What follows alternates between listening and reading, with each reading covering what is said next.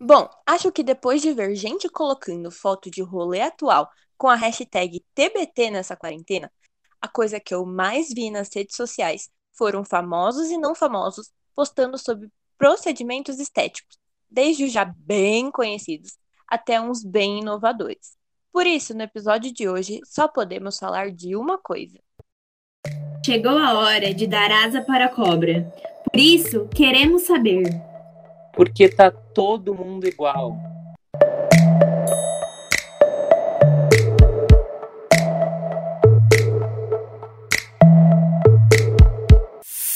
Oi, gente, eu sou o Vitor e hoje eu, a Marininha e a Ana vamos conversar sobre essa crescente modinha de procedimentos estéticos e cirurgias plásticas e harmonizações e que, assim, eu diria até que é uma banalização desses procedimentos e aí, gente, vocês acham que todo mundo tá meio igual? Bom, Ná, é fato que vivemos expostos num padrão de beleza, né? Um estereótipo alimentado por fotos photoshopadas, por permutas de influenciadoras com clínicas de estética e rostos cirurgicamente modificados. Mas afinal, o que é um padrão de beleza, né? A gente buscou e descobrimos que é uma expressão que se usa para definir um modelo de beleza que é o considerado ideal em determinado contexto, de acordo com determinada cultura, é aquele que é tido como referência. A beleza, então, é de certa forma qualificada e quantificada em determinado tom de pele, determinado tamanho de bunda, sempre tentando atender a um padrão simétrico. Isso porque é uma tendência cerebral nossa de determinar o que é adequado ou coerente visualmente a partir dessa simetria. E talvez seja por isso que vivemos nessa nova onda de harmonização facial, que combina uma série de procedimentos estéticos para melhorar a harmonia do rosto. E assim, é até engraçado perceber que até o nome desse procedimento é complicado, né? Tipo, porque teoricamente um rosto sem harmonização seria deformado, seria o que torto. E eu acho que assim, algo que a gente sempre tem que lembrar é o Brasil, o país que a gente vive, é um dos países que mais realiza cirurgias plásticas. Procedimentos estéticos é, eletivos né, no mundo, segundo uma pesquisa divulgada é, no ano passado pela Sociedade Internacional de Cirurgia Plástica, é, estética. E os números não param por aí, viu? De acordo com a Sociedade Brasileira de Cirurgia Plástica, no ano de 1984, apenas 5% das pessoas que fizeram cirurgia estética tinham menos de 18 anos. Já em 2007, esse valor subiu para 15%. É, e imaginem se esses dados fossem atualizados para o contexto atual. Com certeza, Ana. Eu, eu acho que assim, é óbvio que tem o desenvolvimento, o refinamento tecnológico desse ramo da medicina e que realmente contribui para que o número dessas cirurgias se eleve, porque é óbvio, a gente tem mais segurança, a gente tem mais tecnologias para deixar os procedimentos, é, enfim, mais, uh, mais tranquilos, né, para serem feitos.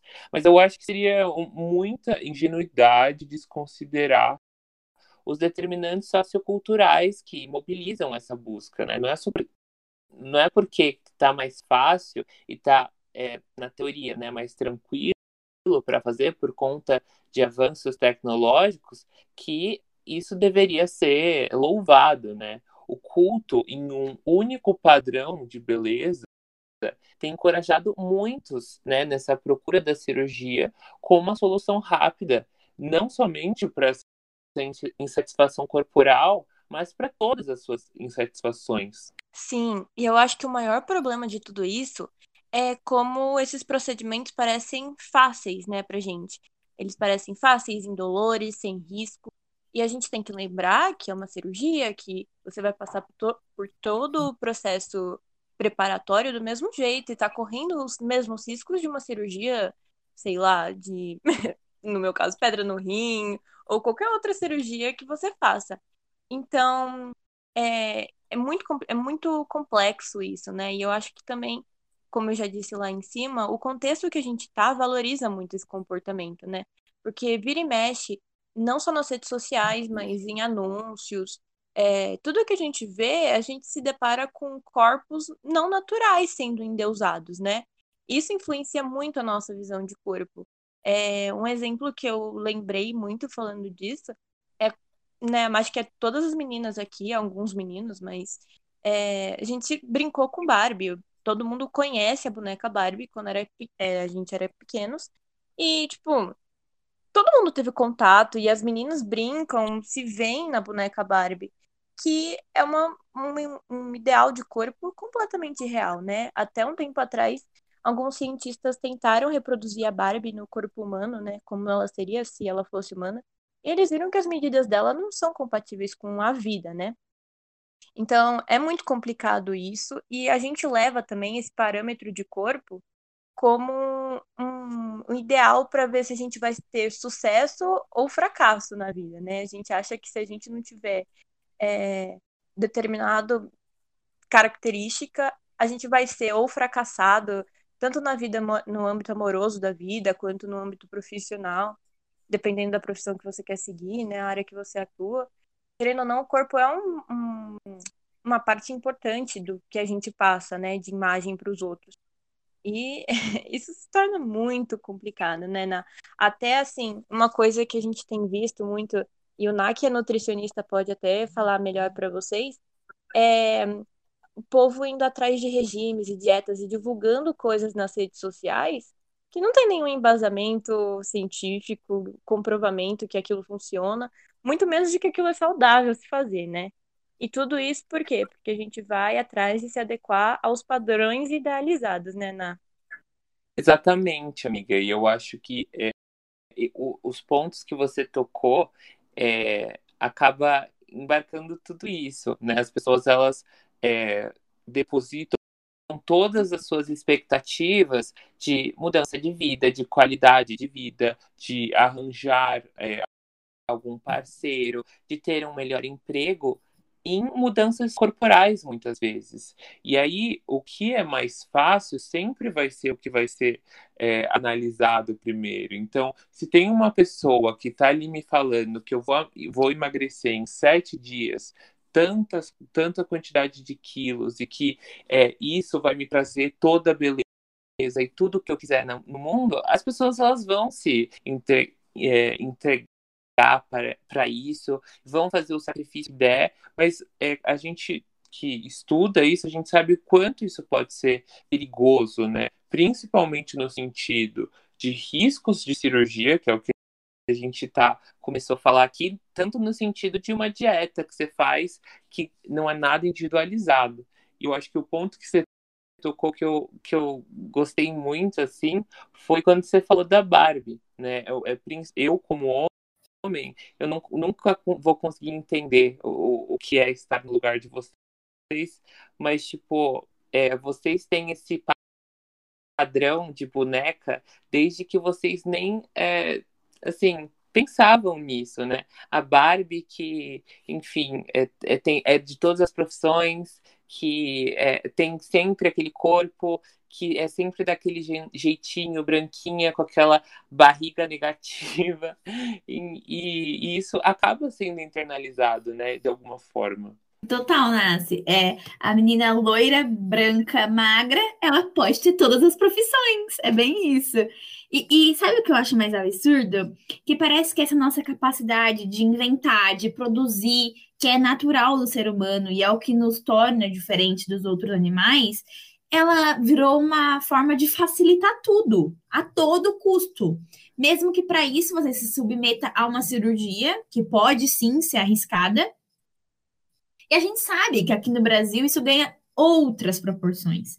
Isso porque a gente mora num país tropical e é muito comum a exposição do corpo, até pelo calor que nos cerca, e isso intensifica a preocupação e as exigências com o corpo. Tanto que, se a gente procurar os números em cidades litorâneas, as taxas de cirurgia e procedimentos estéticos elas são muito maiores do que o que a gente tem em cidades que isso não tem essa tendência do clima.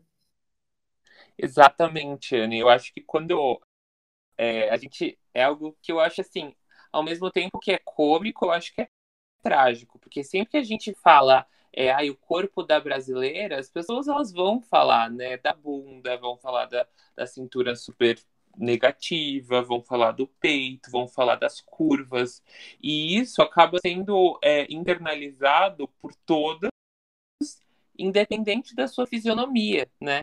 E aí eu, isso acaba, acho que até tirando um pouco da subjetividade de cada uma, porque cada uma tem um corpo muito diferente e que muitas vezes vai ser completamente diferente do que é, a bunda brasileira, do, do, peito da brasileira, da coxa da brasileira. E, e eu acho que esse contexto é muito determinante, né? Porque o comportamento, a feição, ela acaba sempre se guiando por isso. É, tem até um, um, um, caso que eu acho que é, é muito é, representativo disso, que a gente decidiu trazer aqui para vocês, que é o caso da Crystal, uma mulher assistente médica de 26 anos dos Estados Unidos, de San Diego, na Califórnia, e que ela, essa, esse caso apareceu até na BBC, porque ela queria ter exatamente o mesmo rosto que ela aparecia quando ela usava o filtro do Snapchat. E ela disse que às vezes ela até conseguia fazer um aspecto semelhante usando bastante maquiagem, mas assim, ela tinha que se montar. Mas então ela não tinha tempo de ficar se pintando todos os dias para chegar no mesmo resultado. Então ela simplesmente falou: ah, então vou fazer uma plástica para realmente parecer do jeito que eu quero, como filtro do Snapchat. Gente. Muito doido, né? E, infelizmente, esse não é um caso isolado, né? De acordo com um novo estudo da Academia Americana de Cirurgia Facial, Plástica e Reconstrutiva, mais da metade dos cirurgiões plásticos faciais atenderam em 2017 pacientes que queriam passar por cirurgias para, para aparecer melhor em selfies. Isso, tipo, esse número quase triplicou em relação a quatro anos atrás, em 2013, quando essa pesquisa também foi feita.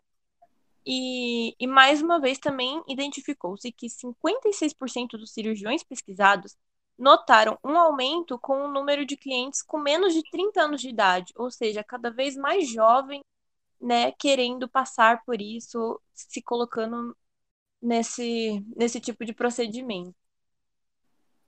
E sabe o que eu acho mais curioso em todo esse caso da Crystal? São os comentários dos cirurgiões. Eles dizem que antes as clientes chegavam às clínicas com fotos de celebridades com quais elas queriam é, parecer, ser mais semelhantes. E que agora elas trazem fotos de si mesmo, com os filtros. E o próprio cirurgião da Crystal, o David Mabry, de São Francisco também, ele considerou essa mudança um avanço então disse em suas palavras: Eu prefiro trabalhar em cima da foto da própria pessoa, porque assim você tem uma ideia melhor de como ela vai ficar com o preenchimento ou botox.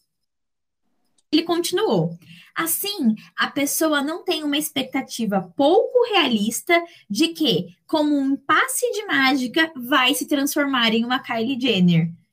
Percebam, esse, essa expectativa também é irrealista, porque o filtro não é você. E muitas pessoas, infelizmente, estão achando que a cirurgia é só um passe de mágica.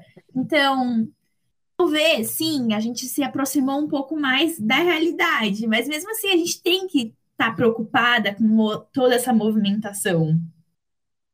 Não, sim, igual você falou, né? De qualquer jeito você tá chegando com uma expectativa irreal lá pra pessoa e que as chances de você se frustrar em relação a isso, né? Ou de você nunca sentir que você atingiu o que você queria ter atingido, são muito grandes, né? Isso vai alimentar você querer fazer mais procedimentos, se colocar mais vezes nessa situação que não é uma coisinha simples.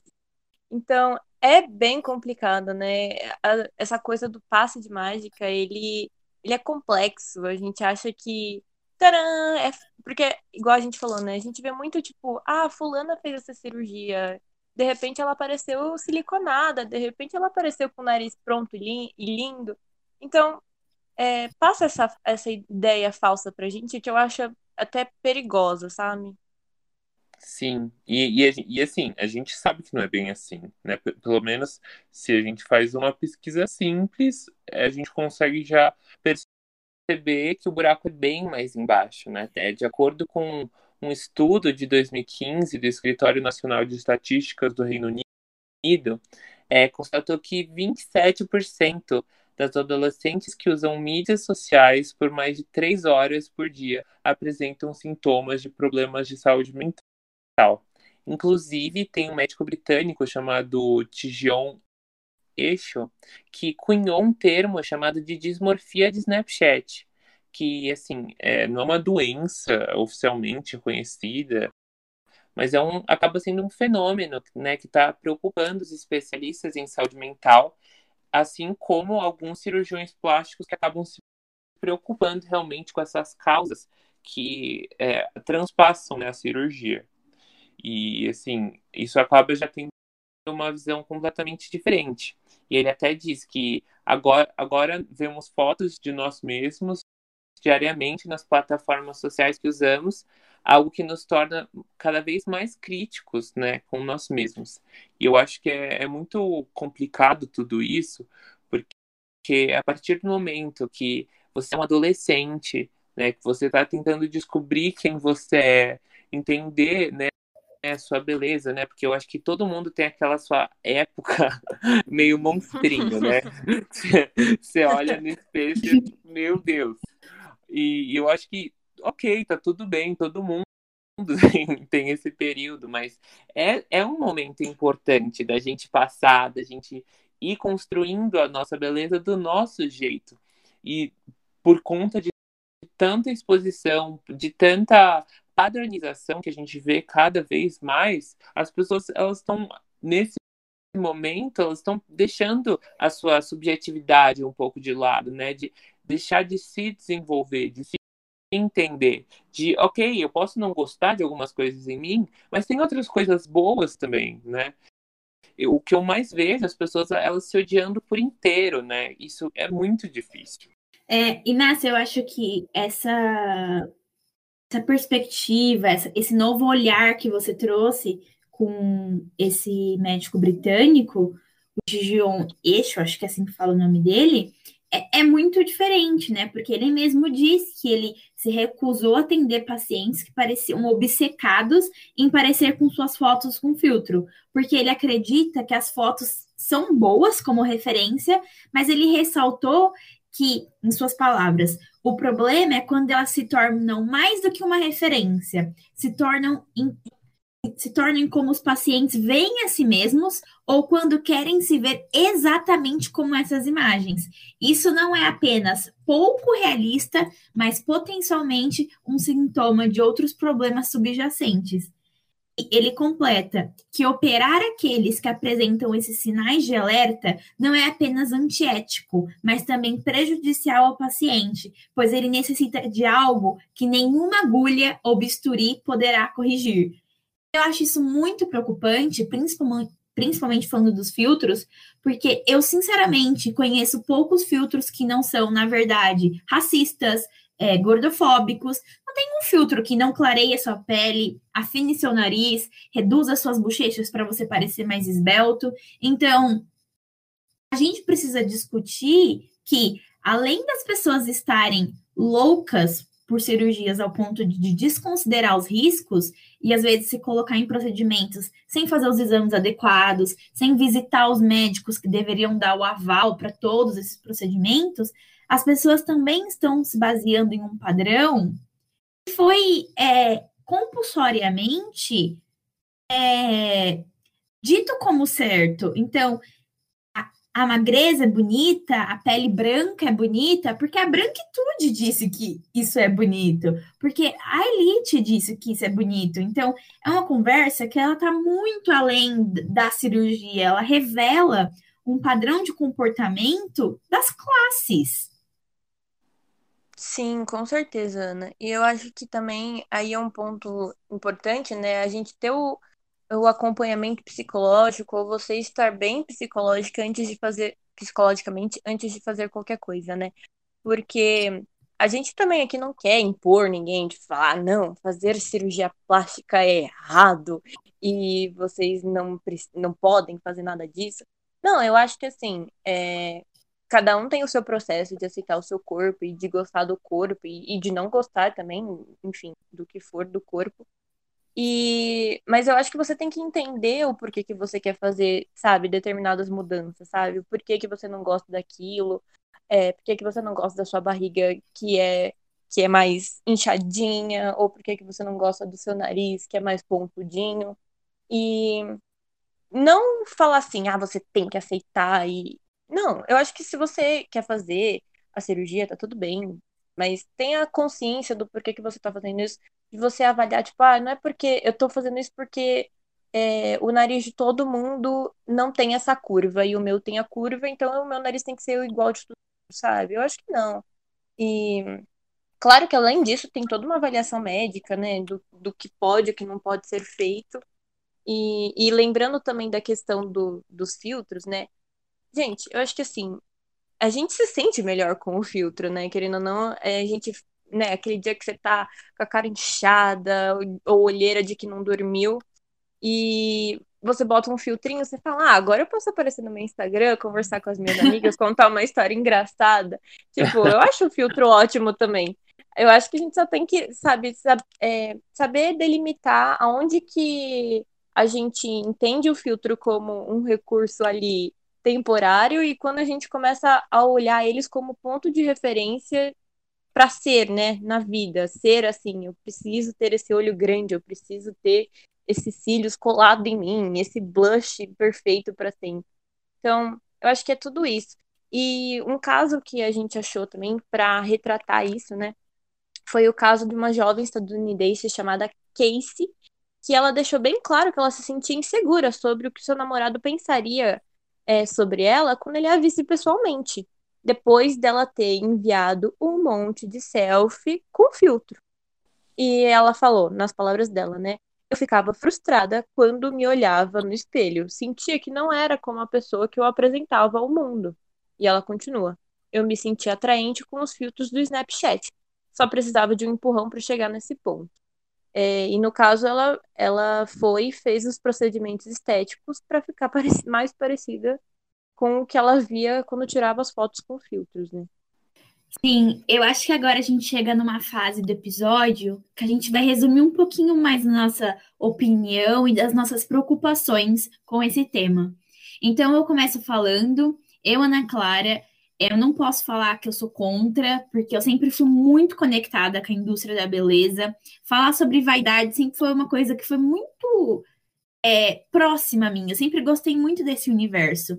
Então eu acho que isso me dá muita, não credibilidade, mas eu, eu, eu peguei muita informação sobre esse universo. Eu é, procurei pesquisas, eu vejo profissionais de alto renome falando sobre o assunto. E eu, particularmente, acho que essa informação me, me deu um aspecto mais realista para todo o assunto. Porque eu não gosto dessa onda, dessa positividade, nas, na minha opinião, muitas vezes tóxica, de fazer a pessoa engolir as suas frustrações e falar: não, você tem que se amar, você tem que se aceitar. Não acho que é assim. Acho que a aceitação é um processo, é um processo de se livrar de algumas noias que você criou que pessoas fizeram achar que você era menor por isso, por isso aquele detalhe, livrar da pressão estética que às vezes te fez te achar feio te fez achar feio, mas também é aceitar que de fato tem coisas que você não gosta e que perfeito, então que talvez você possa ter a oportunidade de procurar um profissional que te ajude, seja mudando a cor do seu cabelo ou fazendo uma cirurgia, desde que ela siga todos os protocolos e tudo mais. Mas o que me incomoda é parecer que é fácil. É, muitas vezes essas blogueiras ir para o mundo total e para o mundo geral, o único impedimento seria o dinheiro, porque todo mundo normalmente tem essa vontade. E como essas blogueiras não têm esse impedimento, parece fácil. Então você faz uma, uma permuta, sendo que teoricamente a o serviço da saúde ele sempre tem que ser olhado com outro olhar, um olhar de ajuda, um olhar de, de é, auxiliar o paciente e nunca com esse olhar comercial. Então, eu acho que é muito importante a gente ter um novo olhar para a indústria da beleza. E por isso que eu quero ressaltar aqui um trechinho pequeno do livro da Bell Hooks, que é o nome é o feminismo é para todo mundo, políticas arrebatadoras. E no capítulo sobre. É o capítulo 6, beleza por dentro e por fora, ela fala exatamente sobre como a indústria ela tem que ter um novo olhar. Eles, ela fala que antes as campanhas financiavam campanhas na mídia de massa que banalizavam a libertação da mulher, criando imagens que sugeriam que as feministas eram grandes, hipermasculinas, simples, feias, velhas. Velhas feias, desculpa. Na realidade, mulheres envolvidas com o movimento feminista tinham todas as formas e tamanhos. Éramos totalmente diversas e era sensacional ser livre para apreciar nossas diferenças sem julgamento ou competição. E depois, mais para frente, nesse mesmo capítulo, ela fala que, como uma mulher de meia idade que hoje engorda mais do que jamais engordei na vida, quero trabalhar para eliminar quilos, sem aderir o alto ódio do corpo sexista para isso. Eu achei isso sensacional, porque ela diz que sim, eu posso querer mudar o meu corpo, ter coisas que eu não estou gostando, mas ter um olhar de amor, de cuidado, e não de ódio, de competição, que muitas vezes a gente foi ensinado a ter. Exatamente, Ana. Eu acho que é mudar o foco né, da, da, da conversa. Porque eu acho que muitas vezes esse foco ele é pautado na, na, na, na quase numa automutilação mental, num, num ódio, né, igual você falou. E eu concordo completamente com essa dicotomia que muitas vezes a gente vê na, nas redes sociais. Por um lado, a gente tem as blogueiras mostrando quanto foi fácil todo o processo né, da, da cirurgia e que é só você passar o cartão na maquininha que a sua barriga sai junto praticamente. E, e por, por um outro lado, a gente tem pessoas falando de amor próprio como se você fosse pedir ele no iFood e escutar, sei lá, uma Beyoncé legendada e você agora acabou. Você é a lindona perfeita que, que se ama cada tá ali, gente, não é assim. Qualquer via dessas, você é tudo um processo, é tudo, mesmo que você tire, né, cirurgicamente, a, a sua cabeça vai estar a mesma, né? Enfim, é, eu acho práticas, é, eu, na minha opinião, obviamente, né, é, práticas devidas, elas são nas condições devidas, né? Então, se você, como até os cirurgiões que a gente trouxe bastante aqui, é, que tem todo um posicionamento ético, né? Se você também tem um, um acompanhamento psicoterápico antes de você tomar essa decisão, que é inclusive algo que eu sempre penso, né? Se a maioria dessas pessoas que não estão super propagando isso, é, se elas repensariam, né, o procedimento, talvez, se tivessem um pouquinho mais de autoconhecimento, e, enfim, é, é importante, é, estudando tanto sobre essas questões relacionadas com a saúde, a gente lembrar que a maioria dessas cirurgias, elas, apesar de a gente ter toda essa bandeira de ai, melhorar a qualidade de vida, algumas realmente estão associadas com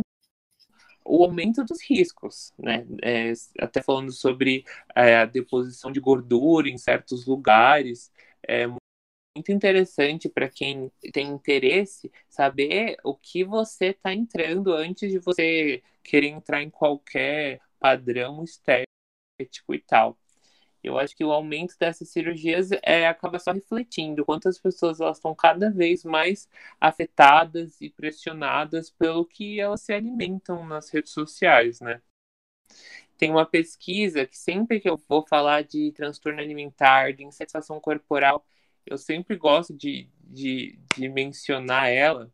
É um estudo que o professor Taki da USP, do, de, lá do, do ambulatório de transtornos alimentares, ele sempre fala. Eu acho que é super bom para a gente refletir sobre isso. É, foi feito um estudo nas Ilhas Fiji, onde é, culturalmente nós temos uma cultura muito do corpo corpo mais robusto, de um corpo mais gordo entre as mulheres. Inclusive, se você vai numa festa lá, o, o bonito, né, o honrado, é você comer muito, muito, muito mesmo.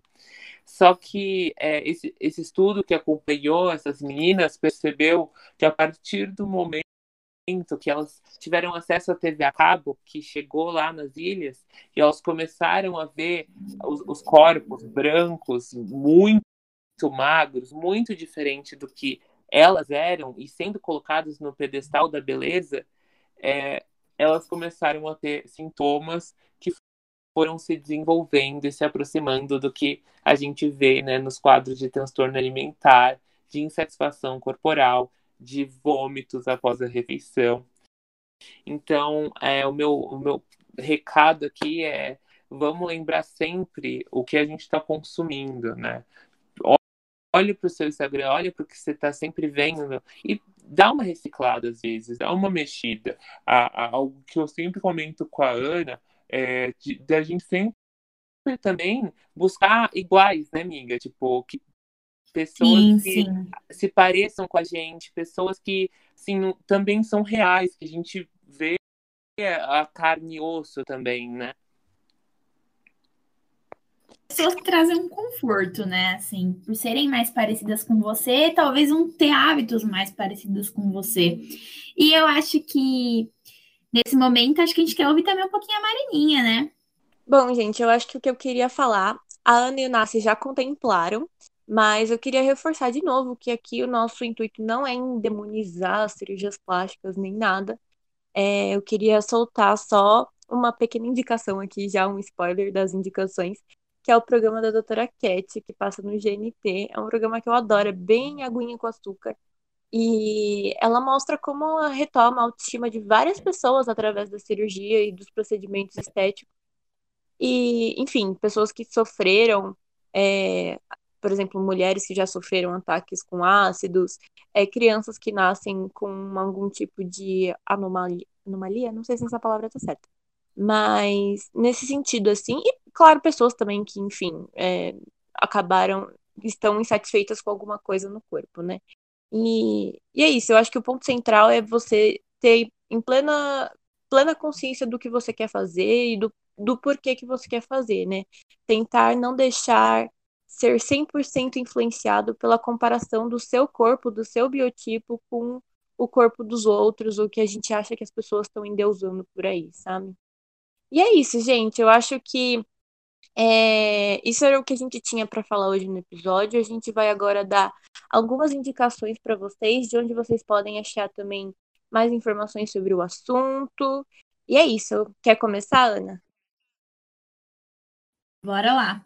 Então, gente, a gente sabe que o Lero Lero é sempre o começo da conversa. Ele é aquela reflexãozinha que vai te fazer procurar por outras coisas. E é por isso que a gente sempre tenta trazer aqui recomendações boas que façam vocês explorarem mais ainda o assunto. Então, o meu, a minha primeira recomendação é o episódio Padrão de Beleza, é, do podcast Beleza para Quem, que fala sobre como o padrão de beleza mudou ao longo do tempo e como ele representa o poder e quem está no poder. A minha segunda indicação é o também é um podcast. O podcast é Noia Minha, mas o seu episódio Alimentação e seus distúrbios, que eles trazem várias pessoas, é, acho que é uma nutricionista e uma menina que infelizmente sofre, sofreu com, com distúrbios alimentares. E ela vai falar que, além de todas as preocupações que ela trouxe, um ponto que eu achei que abriu muito a minha mente é que ela ficou até hiper endividada por conta de procedimentos estéticos. Então, às vezes a gente não é nem capaz de entender até que ponto essa, esses problemas podem chegar. E a minha última recomendação é o Instagram Garotas Estúpidas, que foi desenvolvido principalmente pela blogueira Camila Coutinho, mas que eu acho que é um é, é um Instagram sensacional, porque ele traz um outro olhar sobre a indústria da moda, a indústria da beleza, de uma forma muito mais inclusiva e diversa, que eu acho que é o olhar que a gente precisa começar a ter.